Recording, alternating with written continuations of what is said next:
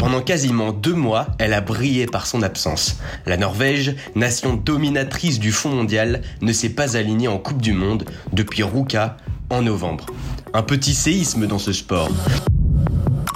Récit de ces deux mois qui ont marqué et marqueront cet hiver 2020-2021 aux 12 airs de crise sanitaire.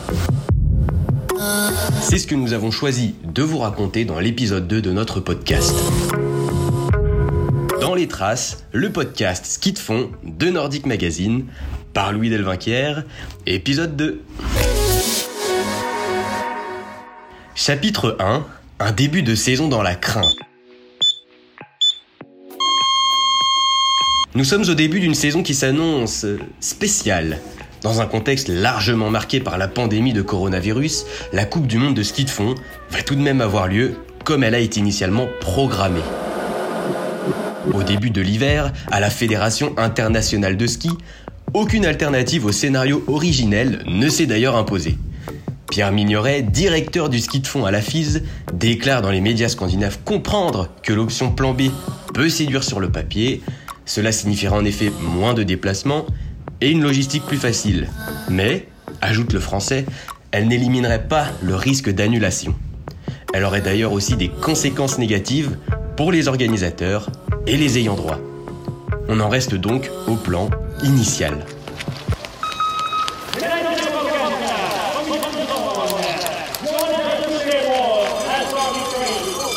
Le coup d'envoi de la saison est donné fin novembre à Ruka, en Finlande, comme c'est la tradition depuis quelques années. Imaginez, nous sommes en Laponie, deux habitants au kilomètre carré, euh, dont le Père Noël. En plus du ski de fond, le calendrier comprend du combiné nordique et du saut à ski. Les courses s'enchaînent dans la pénombre au-dessus de la colline de Ruka, dans le quartier de Kuusamo. Tout semble se dérouler normalement, tout du moins en apparence. Car le dernier jour, quand les journalistes de la télévision publique norvégienne, la NRK, s'entretiennent avec Johannes Slotklebe, après la poursuite qu'il vient de remporter, la star du royaume n'en revient pas de ce qu'elle apprend. Un combiné russe a pu déambuler dans le stade alors qu'il était porteur de la Covid-19. C'est seulement une fois le résultat du test connu que l'athlète a été isolé. À son départ de Russie et à son arrivée sur le site, il avait pourtant été diagnostiqué négatif. Hmm, des vrais faux tests ou faux vrais tests, il y en aura d'autres dans les semaines qui vont suivre. Chapitre 2 La Norvège reste à la maison. Le fondeur star Johannes Klebe, cheveux blonds, yeux gris bleus, a déclaré qu'il prenait des risques et qu'il le savait. Le lendemain, il annonce se retirer de la compétition alors même qu'il porte le dossard jaune de leader. Du jamais vu. Son coéquipier Emily Versen lui emboîte le pas. Puis, le 1er décembre, c'est toute l'équipe qui rejoint le banc de touche. L'équipe norvégienne est critique quant à l'organisation de l'étape finlandaise, agacée aussi par le doute qui a pesé sur l'état de santé de l'entraîneur de l'équipe nationale. C'est tout simple, elle ne veut plus exposer ses athlètes. Ils n'iront pas à Davos 15 jours plus tard, ni à Dresde dans la foulée. À partir de là, la machine s'emballe. La Suède, puis la Finlande imitent leurs voisines. Elles plient bagages. Ou plus exactement, elles ne feront pas leurs bagages pour se rendre en Suisse, puis en Allemagne. Sur Twitter, le Britannique Andrew Musgrave trouve étrange de la part de la Finlande de se retirer étant donné qu'elle a organisé les premières courses. Le coach de l'équipe italienne Marco Selle se dit quant à lui triste et déçu dans les colonnes du quotidien Aftonbladet. Il ajoute même que ce sera comme organiser la Coupe du Monde de football sans le Brésil, l'Italie et l'Allemagne. Le français Hugo Lapalu, nous l'avons vu dans notre premier épisode, lâche que les absents ont toujours tort. Le moustachu a parlé.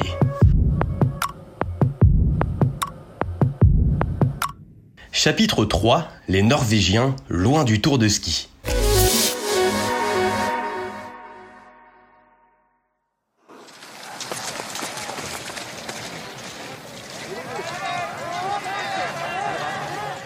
Début décembre, le doute plane aussi sur le tour de ski. Le Tour de ski, c'est le point d'orgue du calendrier en dehors des championnats du monde. Un temps fort, une pépite dans le calendrier de la FISE. Bref, un moment attendu par toute la caravane des fondeurs.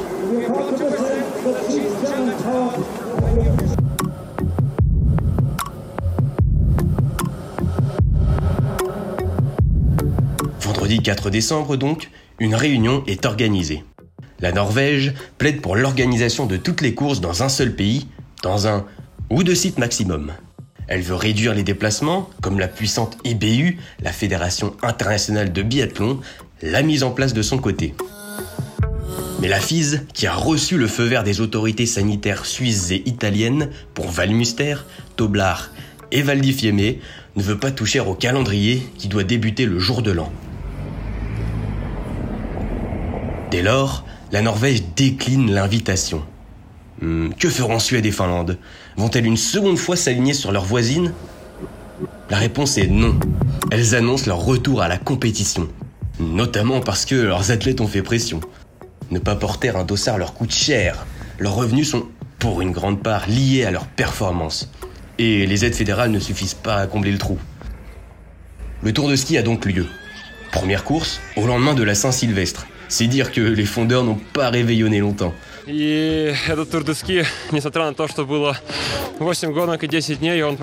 Dix jours plus tard, au sommet de l'Alpe Sermi, à Val di Fiemme, le russe Bolchunov l'emporte haut la main devant le français Maurice Magnifica. Et nous avons pu le voir là aussi dans l'épisode 1 de Dans les traces.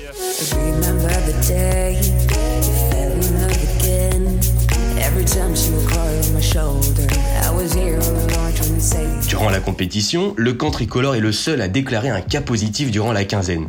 L'entraîneur des distanceurs Alexandre Rousselet et celui des sprinteurs Cyril Burdet, cas contact, sont mis à l'isolement. Chapitre 4 Clébeux, grand craintif du virus. Pendant ce temps, éloignée de la Coupe du Monde, la Norvège doit veiller à entretenir la forme de ses athlètes. Il ne s'agit pas qu'elle se retrouve avec une bande de bras cassés quand il faudra redémarrer la machine. À condition, répète Johannes Schlottklebe, y compris à la maison, de ne prendre aucun risque avec la Covid-19. L'homme à la mèche blonde et au bâton rose ne se sent pas rassuré. À Noël, dans sa ville natale de Trondheim, l'épidémie ne cesse de progresser. Il dit même aux médias qu'il envisage de passer les fêtes seul.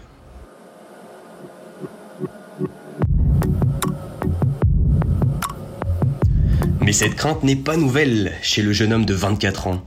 Lors du Blink Festival, grand événement sportif qui réunit chaque été fondeurs et biathlètes, le Norvégien a fait le trajet de chez lui jusque dans le Rogaland en voiture pour éviter l'avion et n'avoir aucun contact avec les autres athlètes.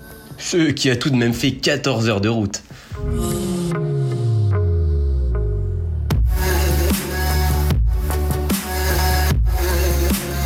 Johannes Schlottklebe n'en reste pas moins un compétiteur. S'il n'est pas en Coupe du Monde, il prend tout de même part à des courses dans son pays. Il en gagne même plusieurs. Pas loin de ces terres de Trondheim, le skieur remporte la Rindalsrennet, une course populaire. Puis, il enchaîne avec une victoire sur le sprint classique de l'Igna en Coupe norvégienne et encore un succès sur la Mastart du lendemain. Enfin, le titre de champion national du sprint une semaine plus tard. Absent de l'Artif fin janvier, contrairement à ses compatriotes, il rechaussera les skis sur la Coupe du Monde de Falun en Suède une semaine plus tard où il se rendra de nouveau en voiture. Chapitre 5 Un retour parfait pour les Norvégiens. C'est à l'Arty le 23 janvier 2021 donc que la Norvège effectue son comeback sur le circuit international, sans Klebe. Peu importe, ses coéquipiers sont gonflés à bloc.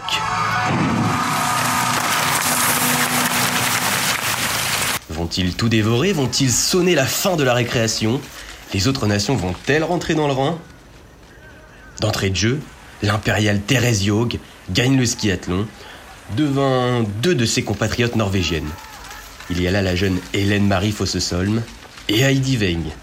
Notez bien, Cela fait trois Norvégiennes sur le podium. Plus tard dans la journée, chez les garçons cette fois, c'est Emil Iversen, récent champion de Norvège de la discipline, qui l'emporte.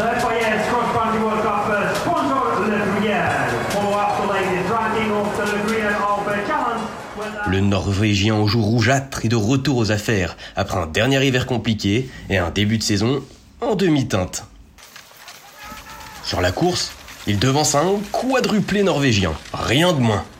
Le champion du monde de skiathlon, Schurreteux, doit s'incliner au sprint. La troisième place revient, elle, à Paul Goldberg, devant le champion olympique Simon Ekstad Kruger, qui a chuté au retour dans le stade. Reprenons notre calcul. 3 plus 4 égale 7. Le ton est donné. Le lendemain, le dimanche donc, les premiers relais de la saison voient s'affronter les nations. Et, mais vous l'avez sans doute déjà deviné, la Norvège rafle la mise. Chez les dames, la victoire est portée par la prodigieuse Fosse Solm, 19 ans. En 5 km, elle devance toutes ses rivales de plus de 40 secondes. La Norvège triomphe devant la Suède d'Eba Andersson et la Finlande de Krista Parmakoski. Du côté des hommes, même domination norvégienne. Merci Paul Goldberg, le Golgoth, qui a parfaitement lancé le relais. Merci Emil Eversen, qui a assumé son statut. Merci Schurreteux, qui a fait complètement craquer le russe Melnichenko. Merci, enfin, Kruger, qui n'avait rien d'autre à faire qu'à valider le travail de ses coéquipiers.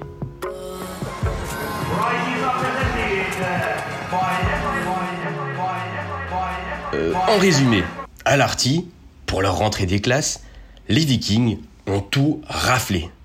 4 courses, 4 victoires. Un 100% donc, en un week-end, l'hégémonie norvégienne a mis fin à la domination russe.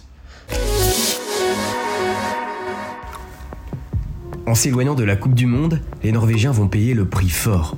Leurs leaders ne pourront pas occuper la première place du classement général. Thérèse Yog n'ajoutera pas un nouveau gros globe de cristal à sa collection, et Johannes Schlottklebe ne pourra pas succéder au russe Bolchunov au palmarès de la Fédération internationale de ski.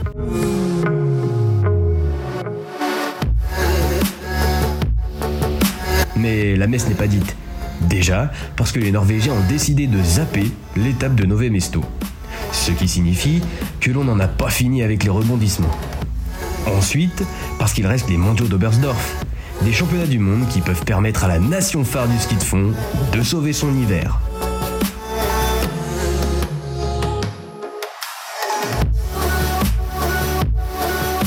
C'est après avoir compté les médailles d'or, d'argent et de bronze glanées en Allemagne qu'on pourra dire si, oui ou non, la Norvège a eu raison de quitter la piste deux mois durant.